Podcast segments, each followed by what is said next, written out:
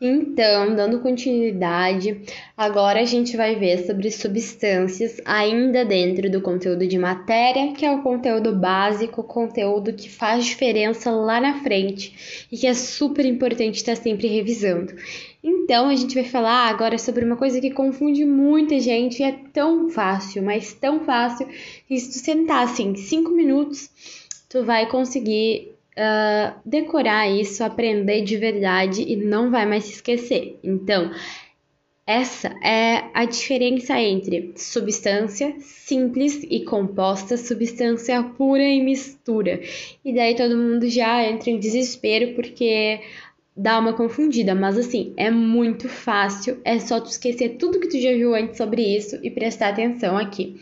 Substância simples é uma substância formada por um único elemento e substância composta é formada por dois ou mais elementos químicos diferentes entre si. Tá, eu sei que só falar isso não te faz entender nada, né? Mas vamos lá. Substância simples, então, ela é formada por um único elemento. Quais são os exemplos? Cloro, O2, N2, H2, Br2. Então, e a substância composta é formada por dois ou mais elementos. Por exemplo, NO2, H2O, HNO2. Então significa que a água é uma substância composta? Sim. Tá, mas o que isso quer dizer? Olha, vamos lá. Vamos pegar, por exemplo, o gás oxigênio, que é um gás que a gente respira, e a água, que é uma coisa que a gente bebe todos os dias, ou deveria pelo menos, né? Se mantenham hidratados. E vamos entender isso daí, porque são coisas muito presentes no nosso dia a dia e que são um super exemplo e que cai muito também. A substância simples é o gás oxigênio, o gás O2. Por quê? Por quê? Porque é formado por um único elemento. O oxigênio é um elemento, o nitrogênio é um elemento, o hidrogênio é um elemento, o cloro é um elemento. Então, o O2, ele é o oxigênio 2, é um gás oxigênio. Ele é formado só e exclusivamente pelo elemento oxigênio. Tem dois oxigênios se ligando ali, mas ele é formado só por oxigênio. E ele também, por exemplo, o CL, tá? Às vezes as pessoas se confundem nisso, né? Tem duas letras ali, o C e o L, então significa que são dois elementos? Não, o cloro, se a gente for lá consultar na tabela periódica, o cloro é o Cl. Então, substância simples pode ter uma ou duas letras, mas ela é formada por um único elemento. É isso que importa. Se você for lá na tabela periódica, vai conseguir identificar que aquilo ali é um elemento só, tem um nome. Então, é a substância simples, ela é formada por um único elemento, o O2, o gás oxigênio que a gente respira, é um exemplo disso. E a substância composta, qual é a diferença? Ela é formada por dois ou mais elementos químicos diferentes entre si. Por exemplo, a água. A água, ela não é formada pelo H2. O H2 só sozinho, só o H2 é uma substância simples, porque é formada por um único elemento, o hidrogênio. Agora, o H2O H2O é formada pelo oxigênio, que sozinho seria o O2, que é o gás que a gente respira, e seria uma substância simples. Mas agora, se eu junto duas substâncias simples, eu tenho uma substância composta, que é o H2O. Ela é composta por dois átomos de hidrogênio e um átomo de oxigênio, que são duas substâncias simples unidas, que daí formam uma substância composta. Então, resumão, substância simples é formada por um único elemento, substância composta é formada por dois ou mais elementos químicos diferentes entre si. Ok, então a gente tem bem claro que é uma substância simples e uma composta. Então, o que é uma substância pura e uma mistura? Ok, vamos lá. Substâncias puras, pensa num copo de água. Ah, como assim? A substância pura pode ser composta? Pode. A substância pura, ela pode ser composta ou ela pode ser simples. Ela só não pode ser uma mistura. Mas como assim? Então, pensa num copo de água. Ali dentro não tem só uma molécula de água, né? Tem várias moléculas de água ali dentro. Então, é uma substância pura. Por que, que é uma substância pura? Porque contém um único tipo de átomo, que é o átomo de H2O. Agora, pensa no ferro, por exemplo, também, Fe. O ferro também, ele é composto por vários átomos de ferro. E as características dessa substância pura são ponto de fusão e de ebulição definidos. Por que isso? Porque é uma substância só que tem ali. Então, aquela substância, apesar de às vezes ter mais de um elemento químico, é só uma substância. E ela tem ponto de fusão e ebulição definidos, porque quanto menos elementos tiver ali, mais fácil vai ser para todos atingirem o ponto de fusão e ebulição. Uh, também possuem características próprias bem definidas, né? Então, mas é isso. Daí a mistura, ela sofre variação durante a fusão e ebulição. A mistura, ela pode ser três tipos. Pode ser uma mistura de substâncias simples. O que, que seria isso?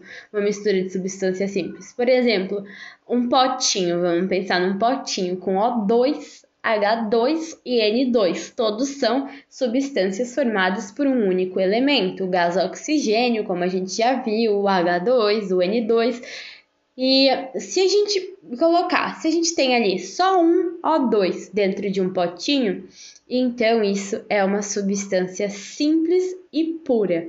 Agora, se dentro desse mesmo potinho eu coloco mais um H2, mais um N2, mais um O2, então eu vou ter uma mistura de substâncias simples. Agora, se eu tenho, por exemplo, CO2, H2O e NO2, então eu tenho uma mistura de substâncias compostas. São substâncias compostas por dois ou mais elementos químicos que se misturam entre si.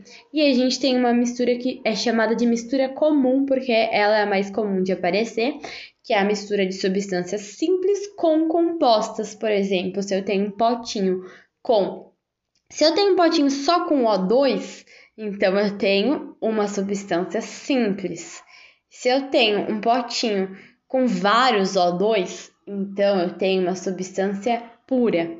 Se eu tenho um potinho com O2 e N2, então eu tenho uma mistura simples. Se eu tenho um potinho com uh, ah, CO2, apenas CO2, então eu tenho uma substância composta. Se eu tenho um potinho com vários CO2, então eu tenho uma substância pura composta. E agora, se eu tenho um potinho com O2, N2, H2O, CO2 e NO2, então eu tenho uma mistura comum, que é uma mistura de substâncias simples com compostas. E ok, eu sei que agora tudo parece estar bem confuso, mas é assim mesmo. O processo de aprendizagem é assim mesmo e esses áudios são para revisar, não para aprender, né? Dá para aprender também, mas eu acho que essa parte de exatas e biológicas assim tem que estudar também, escutar para revisar. Então, assim, uh, para organizar tudo na cabeça, agora vamos para um resumão substância simples, substância composta, sistema puro e mistura. Então vamos lá. Substância simples, o que que é? Substância simples de vamos fazer assim, substância simples de um lado, coloque substância composta de outro. Substância simples é aquela formada por um único elemento. Substância composta é aquela formada por mais de um elemento químico diferente. Então, por exemplo, substância simples, exemplo, O2, porque são dois átomos da, do mesmo elemento, não tem mais de um elemento ali, então é simples. O2 ou N2 ou H2 são exemplos de substância simples. Agora, composta, por exemplo, um exemplo de substância composta, H2SO4. Por que isso? Porque tem dois elementos ali diferentes, dois elementos diferentes, o SO e o H2. Ou H2O tem dois elementos diferentes, tem o H e tem o O ou NO2, tem o nitrogênio, tem o oxigênio. Então, é, são dois elementos diferentes ali também unidos, o que forma uma substância composta. Então, as substâncias, primeiro a gente classifica em simples e composta, que eu acho que já ficou bem claro o que cada uma é, né? E também é importante lembrar que as substâncias Um, não, tá, depois a gente lembra isso. Agora, então, substâncias. Primeiro a gente classifica em simples e composta, depois a gente classifica se é um sistema puro ou uma mistura. Uh, se eu tenho só um átomo, vai ser ou um átomo de uma substância simples ou um átomo de uma substância composta. Vai depender do número de elementos que formam esse átomo, né? De diferentes elementos. Agora, se eu tenho mais de um átomo ali, já posso classificar como sistema puro ou mistura. O que que é um sistema puro? Ele pode ser simples ou composto. Um sistema puro é quando eu tenho apenas um átomo de alguma coisa. Eu não misturo mais de um átomo. Por exemplo, tá? Se eu tenho só o ar que eu estou respirando, só o O2, então eu tenho um sistema puro simples, porque o O é só um elemento. Agora, se eu tenho H2O dentro de um copo, um monte de água, então eu tenho um sistema puro composto, porque o H2O é formado por um átomo, um elemento que é o hidrogênio e um elemento que é o oxigênio. Eles se juntam e formam a água. Então, o sistema puro ele pode ser simples ou ele pode ser um sistema puro composto. A mistura ela pode ser simples quando ela é uma mistura de diversos uh, átomos simples. Por exemplo, de diversos átomos simples, como por exemplo o H2O, o H2, desculpa, o O2 e o N2. E pode ser uma mistura composta quando ela é uma mistura que tem várias substâncias compostas, como o H2O, CO2. Eh, e pode ser uma mistura comum quando ela é uma mistura de substâncias simples com compostos, por exemplo, O2H2O N2, tudo dentro de um potinho, vamos colocar assim. E as substâncias simples, elas podem ser monoatômicas, diatômicas, triatômicas, poliatômicas e de atomicidade indefinida. O que isso significa? Que as substâncias simples elas podem ser compostas por um átomo só daquele elemento, como por exemplo o neônio, o gás hélio, é um exemplo. Então, HE, NE, AR, assim por diante. Os gases nobres em geral são monoatômicos, só tem um átomo daquela substância simples que os compõe. Podem ser diatômicas as substâncias simples, por exemplo, o O2 tem dois átomos do O2.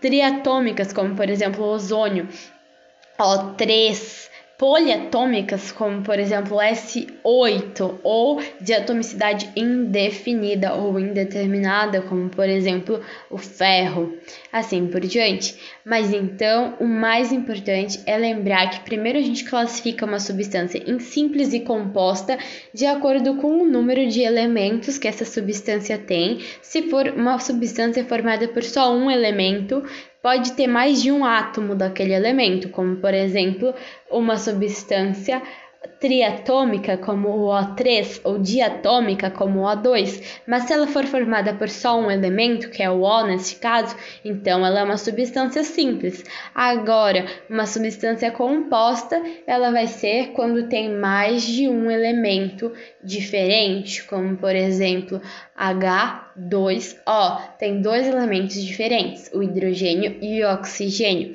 Uh, e também depois de classificar isso, se a gente tem mais de um átomo ali daquela substância, seja ela simples ou composta, então ela vai ser classificada em substância pura ou sistema puro, que também é chamado, ou mistura.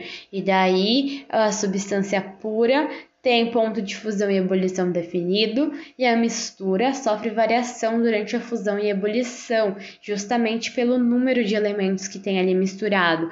Uma substância pura ela vai ser ela pode ser simples ou composta dependendo dos elementos que estão formando ela, ou ela pode ser uma, uma mistura, que daí vai misturar mais de um elemento químico ali dentro. E a mistura ela pode ser composta, ela pode ser simples ou ela pode ser comum. Então, de substâncias é isso, é uma coisa bem importante para saber. Bem-vindos ao podcast sobre Brasil Colônia. Então, Brasil Colônia é um dos assuntos que mais cai no vestibular. Na verdade, é o assunto que mais cai no vestibular de história. Então, uh, saber bem sobre o Brasil Colônia é garantir quase que 20% da prova. Então, é bem importante. O Brasil, ele é dividido em algumas fases, assim como a história do mundo é dividida nos períodos, o Brasil também é dividido. E é, alguns livros começam falando sobre o Brasil colonial e alguns livros sobre o Brasil pré-colonial. Então, o Brasil pré-colonial é onde a gente vai começar. E essa fase foi de 1500 a 1530, que foi a fase onde o Brasil foi descoberto, só que ele não tinha sido colonizado ainda.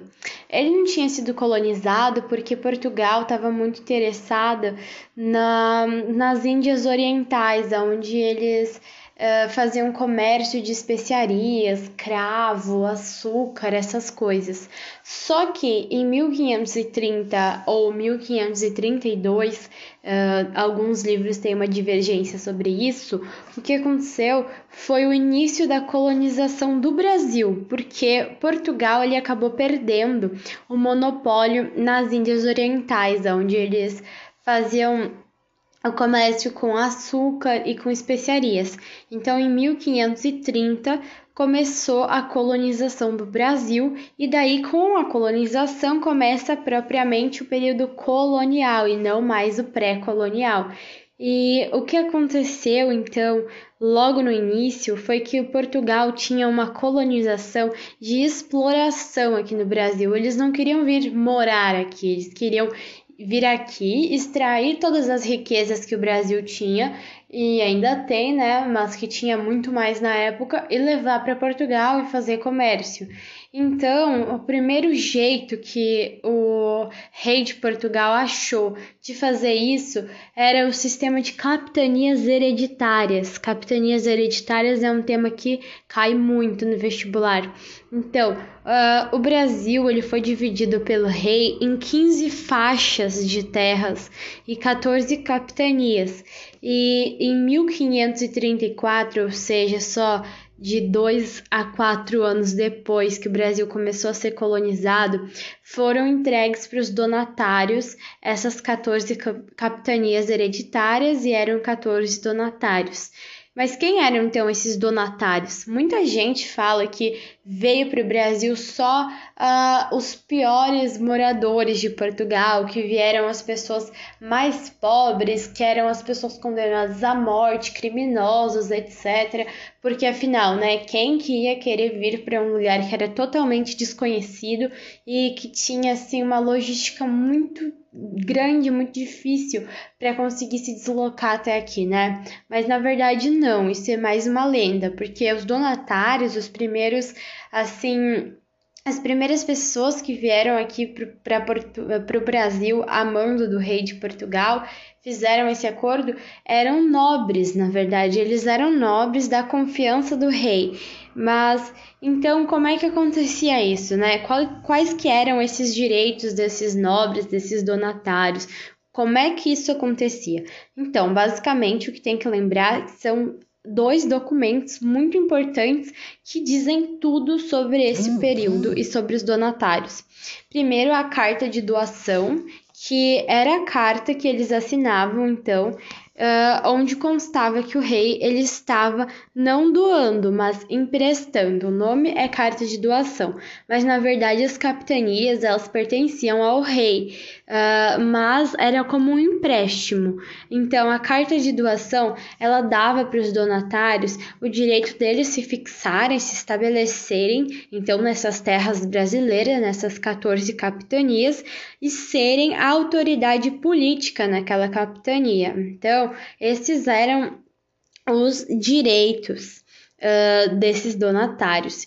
E o outro documento que tem que lembrar é a Carta Foral, que era onde estavam escritos os deveres sobre a terra, ou seja, uh, a carta de doação eram os direitos, que eles tinham o direito de se fixar aqui, eles eram a maior autoridade, e a Carta Foral era onde estava escrito então quais deveres que eles tinham aqui sobre essa terra, que era basicamente eles ganhavam a terra, mas eles que tinham que se virar para conseguir se manter aqui, para conseguir gerar alguma economia, alguma fonte de renda e para se manter mesmo com as invasões dos indígenas que aconteciam, afinal eles estavam chegando de invasores na terra dos indígenas, eles queriam se proteger, eles não estavam gostando dessa ocupação. Também as doenças, então uh, tudo era responsabilidade desses primeiros colonizadores de se defenderem.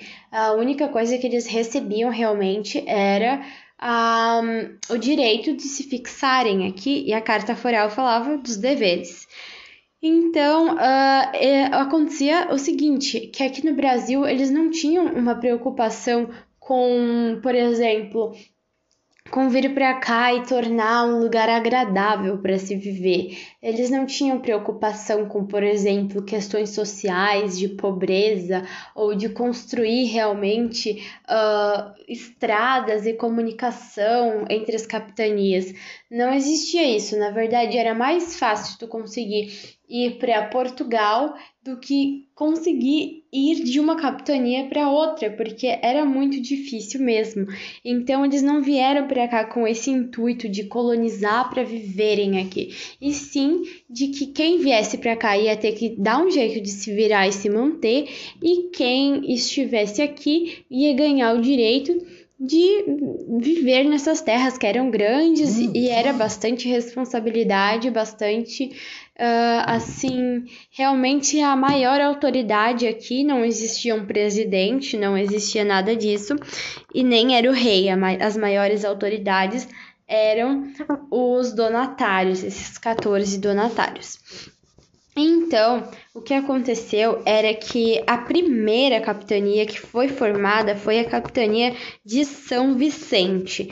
E Martim Afonso de Souza foi o primeiro uh, foi o primeiro dono da capitania, então ele foi Uh, ele foi o primeiro donatário.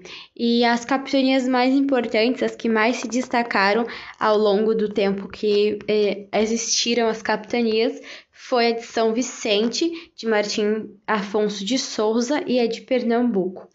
E elas acabaram falhando, essas capitanias. Uh, no século XVIII, foi o fim dessas capitanias. O, o rei achou melhor não continuar, porque tiveram vários motivos para falhar, mas principalmente a distância entre o Brasil e Portugal, as doenças que tinham aqui no Brasil, uh, os conflitos com os indígenas, tinha várias coisas realmente que acabaram com os recursos financeiros, principalmente dos donatários. Então, Uh, eles falharam, então, por questões de distância, de doenças, conflitos com indígenas, porque então era muito longe, como eu disse, de uma capitania para outra, demorava mais do que ir para Portugal e voltar para o Brasil. E as doenças, porque eles chegaram aqui e existiam várias doenças que lá em Portugal não tinham, então eles sofreram com as doenças que tinham aqui, eles não tinham remédios, não tinham médicos, etc.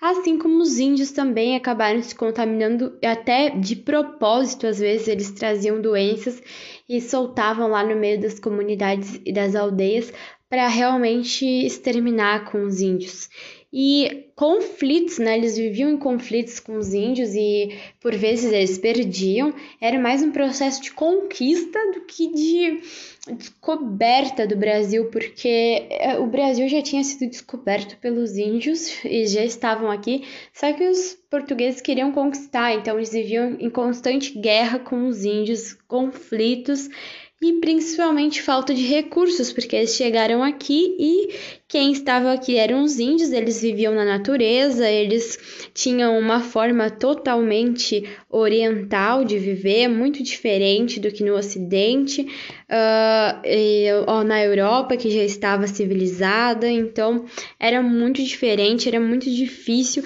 Eles vieram para cá com essa missão, né, de conseguir estabelecer colônias aqui para poder servir a Portugal, só que realmente uma das coisas que teria era falta de recursos, já que aqui era só uh, basicamente povoado pelos índios e eles não têm os mesmos costumes que nós. Então, essas capitanias elas acabaram uh, realmente falhando. E então, uh, em 1549, ou seja, aproximadamente 19 anos depois que o Brasil foi colonizado, uh, o, Bra o o rei de Portugal achou melhor então uma nova forma de governar aqui, né? Uma nova forma, já que as capitanias não deram certo e precisava ter alguma organização aqui, ele resolveu então fazer uh, os governos gerais. Então, em 1549, a coroa portuguesa optou por fazer uma capital em Salvador. Salvador foi a primeira capital do Brasil e Tomé de Souza foi o primeiro governador geral. Depois dele veio Duarte da Costa. É importante saber esses nomes e saber o que cada um fez. Então, primeiro veio Tomé de Souza, que ele fundou a capitania em Salvador. Depois veio Duarte da Costa, que trouxe uh, a capitania, não, ele fundou a capital em Salvador, porque as capitanias tinham terminado. Ele fundou a capital em Salvador e foi o primeiro governador e não mais donatário. Depois teve Duarte da Costa, que trouxe novos colonos, isso foi lá por volta de 1553. Depois ele fundou o Colégio São Paulo, que deu origem depois à cidade de São Paulo. Ele tentou combater a invasão francesa na Baía de Guanabara, mas ele não conseguiu conter, e foi assim que o Duarte da Costa acabou saindo do poder e veio o último governador geral que a gente estuda, que é Mendes Sá, que ele assumiu o poder em 1558 até 1572. Ele fundou o Rio de Janeiro quando ele conseguiu expulsar definitivamente os franceses que tinham invadido a Baía de Guanabara. Ele combateu a confederação dos, dos tamoios. Uh, ele combateu essa confederação que depois mais para frente eu vou estudar, mas é importante saber que ele combateu. Ele trouxe os primeiros escravos da África para o Brasil, ou seja, foi o Mendes que foi responsável por trazer os primeiros escravos da África para o Brasil foi o Mendes em 1558 que começou com o processo escravista no Brasil. Então, esses foram os primeiros governadores gerais, o Tomé de Souza, que foi o primeiro, fundou a capital em Salvador, o Duarte da Costa, que fundou São Paulo, e o Mendes Sá, que fundou Rio de Janeiro e trouxe os primeiros escravos da África para o Brasil. Sobre capitanias hereditárias e sobre um, os governos gerais e o início da fundação do que hoje a gente conhece como Brasil. É isso, é o mais importante, é o que mais cai e é o que tem que ser estudado. Ciclo do açúcar, então. Ciclo do açúcar é um dos temas que não caem, despencam no vestibular e faz parte de Brasil Colônia. Então, o que aconteceu foi que Portugal estava em crise. Portugal estava em crise, como a gente já tinha comentado sobre a crise de Portugal, que foi uma crise onde Portugal tinha perdido o monopólio das Índias Orientais. Ele, Portugal fazia comércio de especiarias, né?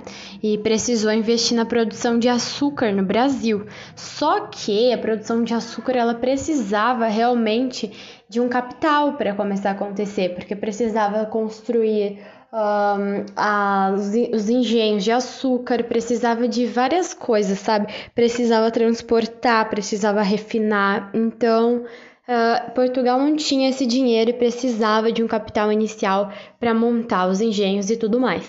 Então, qual foi a grande sacada de Portugal?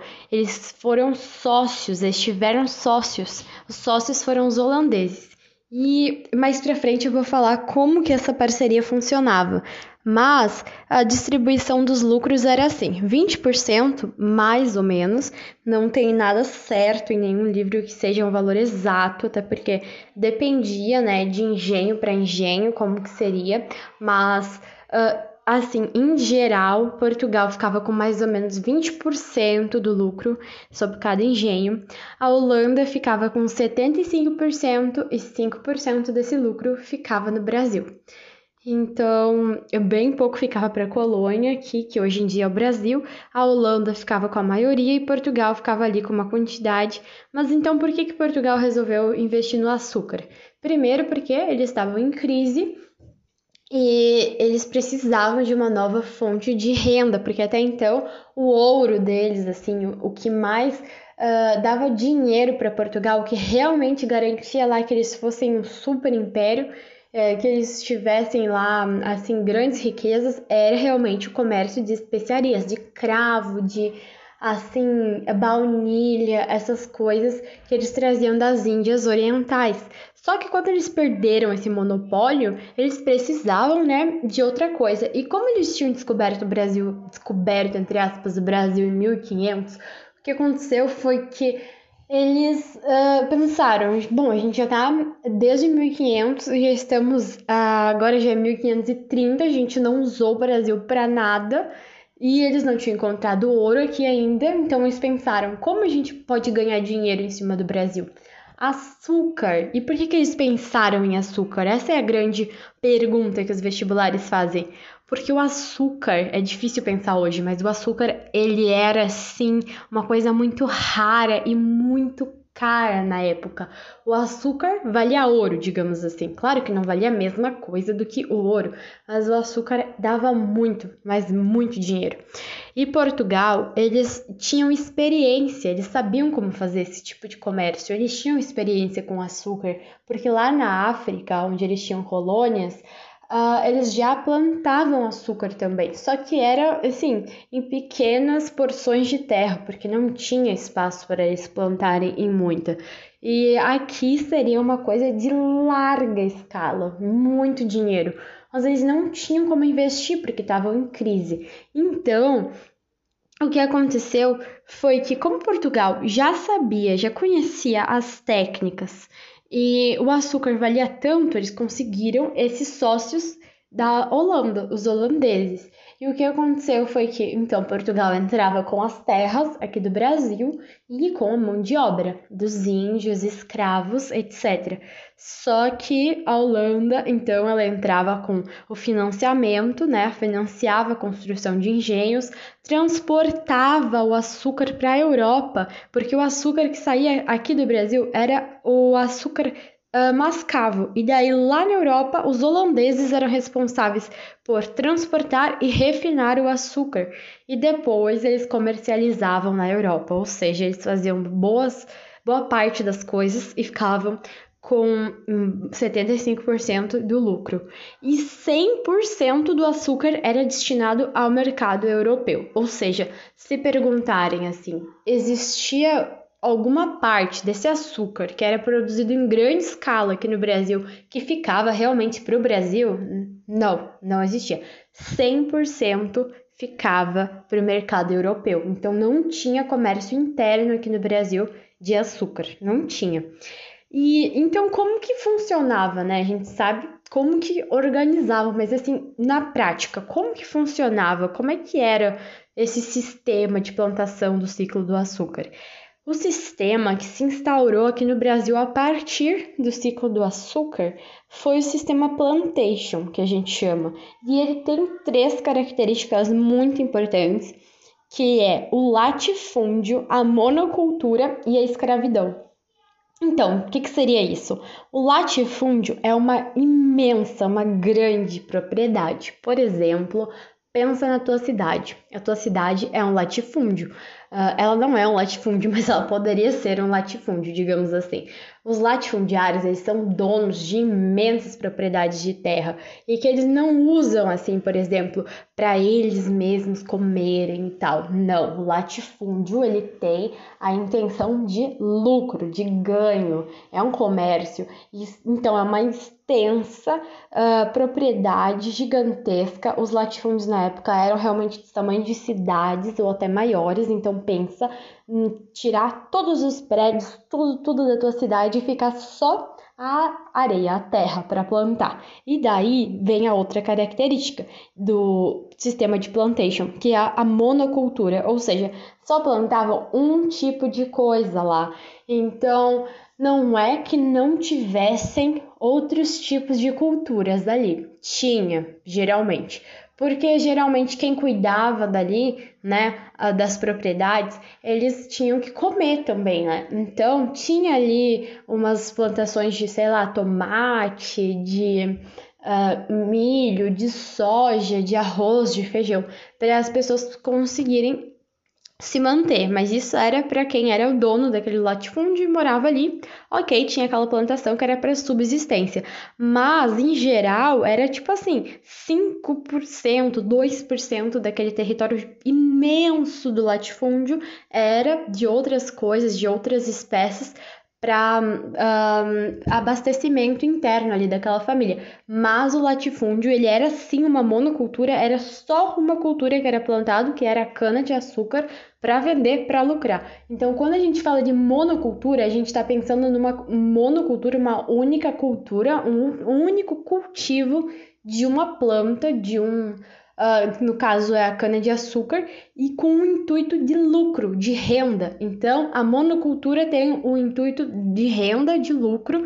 Então, sim, era uma monocultura. Isso não significa que talvez não tivessem algumas outras espécies plantadas ali, mas aquelas ali não eram para lucro, aquelas ali eram para subsistência da família que era proprietária daquele latifúndio. E a escravidão é a terceira característica, muito marcante mesmo. A escravidão africana, né? Os escravos africanos vinham aqui para o Brasil trabalhar, não voluntariamente, obviamente. Uh, e tinha ainda a escravidão indígena. Então, a, o latifúndio é assim, a imagem do latifúndio, uma cidade assim gigante, um território gigante, com a plantação da mesma coisa, o que empobrece o solo, obviamente, e desmata para plantar uma espécie só, que no caso era cana-de-açúcar, e vários escravos trabalhando ali forçados. Então, Todas as fazendas açucareiras elas eram latifúndios. Não existia uma mini fazenda, uma mini cultura ali de açúcar. Não existia. Todas, absolutamente todas as fazendas açucareiras eram latifúndios. E uh, então esse sistema de plantation ele era não, não dá para se dizer que hoje em dia é aceitável ou que é bom. Não é, porque desmata, enfim, mão de obra escrava, né? Uh, mas ele foi responsável pela ocupação de parte, de grande parte da costa brasileira, então o litoral brasileiro, que hoje corresponde ali à Mata Atlântica, era, uh, foi, a mata é inclusive um hotspot, é um ponto muito, muito desmatado e com grande biodiversidade no Brasil, é, foi ocupado ali todo pelo ciclo do açúcar que aconteceu ali. Então, o ciclo do açúcar foi responsável pela ocupação de todo o litoral brasileiro e, coincidentemente, uh, ou não, né? Um, ali, uh, o bioma que tem ali é um dos mais desmatados do Brasil. E então, os engenhos eram a, a principal unidade né, de produção de açúcar, e daí era composto por um engenho, uma senzala onde ficavam uh, os escravos e uma casa grande aonde ficava a família. Casa grande porque os filhos iam casando e as mulheres iam morando ali naquela casa com os netos, etc. Era uma casa grande que tinha ali toda a família e do senhor de engenho ia ficando ali, é uma coisa hereditária e tudo mais. E a senzala ficava perto ou longe? A senzala ficava perto ou longe da casa do senhor de engenho, da casa grande? todo mundo pensa, né, que ficava longe, afinal, eles não gostavam dos escravos, eles não tratavam bem os escravos, né? Mas não, ficava perto. Porque se um escravo ele levantava para fugir no meio da noite, o senhor de engenho conseguia escutar e conter o escravo, então ficava longe, quer dizer, ficava perto. É uma pergunta que podem fazer também. E como que era a sociedade açucareira, então? Como é que era dividido isso? Então, era uma sociedade bem machista, patriarcal, por mais que tu fosse a mulher mais, mais rica e poderosa, tu tinha que falar sim, senhor, meu marido, sim, marido, enfim. Não tinha feminismo, era uma sociedade extremamente patriarcal, senhor de engenho, né? a sociedade ela era estática e ela era estratificada, ou seja, era uma sociedade estamental, não tinha mobilidade social. Se tu nasce aristocrata, por exemplo, tu vai ser para sempre, se tu nasce escravo, tu vai ser para sempre. E era dividida em três estratos sociais. O mais alto, que era a aristocracia rural, ou seja, o senhor e a senhora de engenho, os homens livres, que poderiam ser comerciantes, artesãos, uh, feitores, que eram aqueles que ficavam no cavalo cuidando se os escravos estavam trabalhando bem ou não e castigando eles, e escravos, que eram a maioria da população no Brasil colonial. E é importante abrir um parênteses rapidinho para falar sobre os escravos, porque a gente pensa em tráfico de escravos e tráfico hoje em dia é algo que é digno de cadeia, é algo que é um crime. Então a gente pensa, tá, eles traziam para cá, mas era crime? Não, não era. O tráfico de escravos era uma, uma atividade legal e inclusive muito incentivada pelo rei de Portugal. Inclusive, eles queriam, eles davam preferência por escravos negros vindos da África e não pelos escravos indígenas porque os escravos negros eles conseguiam sobretaxar e o indígena não, eles não conseguiam sobretaxar. Então, assim, eles davam preferência para os escravos negros por causa disso. Inclusive, eles nem tinham noção, eram ignorantes quanto a isso, mas eles pegavam de etnias diferentes de africanos, principalmente os sudaneses e os bantus, e esses dois grupos étnicos, eles eram inimigos, eles eram grupos rivais que, inclusive, já tinham alguns relatos de sudaneses e bantos escravizando eles mesmos. Assim, um roubava lá Uh, um banto, por exemplo, roubava um sudanês e escravizava, porque eles eram tribos inimigas lá na África. Então eles tinham que cuidar para não misturar, porque senão dava briga entre os escravos. E os escravos, muita gente pensa que eles não resistiam, mas existiam muitas formas de resistência dos escravos naquela época. Então eles resistiam. Uh, eles alguns se suicidavam, o que era uma forma de mostrar que eles não seriam dominados, que eles iam se suicidar, preferiam a morte àquela vida.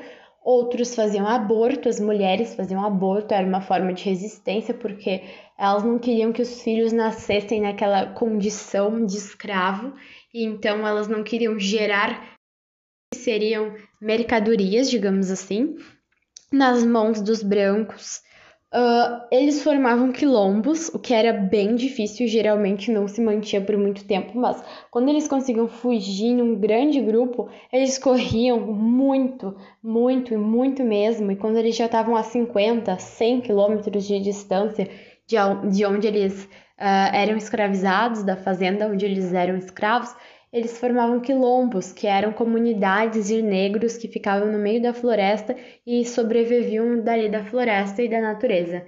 E então, sobre Uh, sobre o ciclo do açúcar é isso. Ele fez parte, é muito importante para a cultura brasileira, teve erros e acertos, e o mais importante para nós é que cai no vestibular.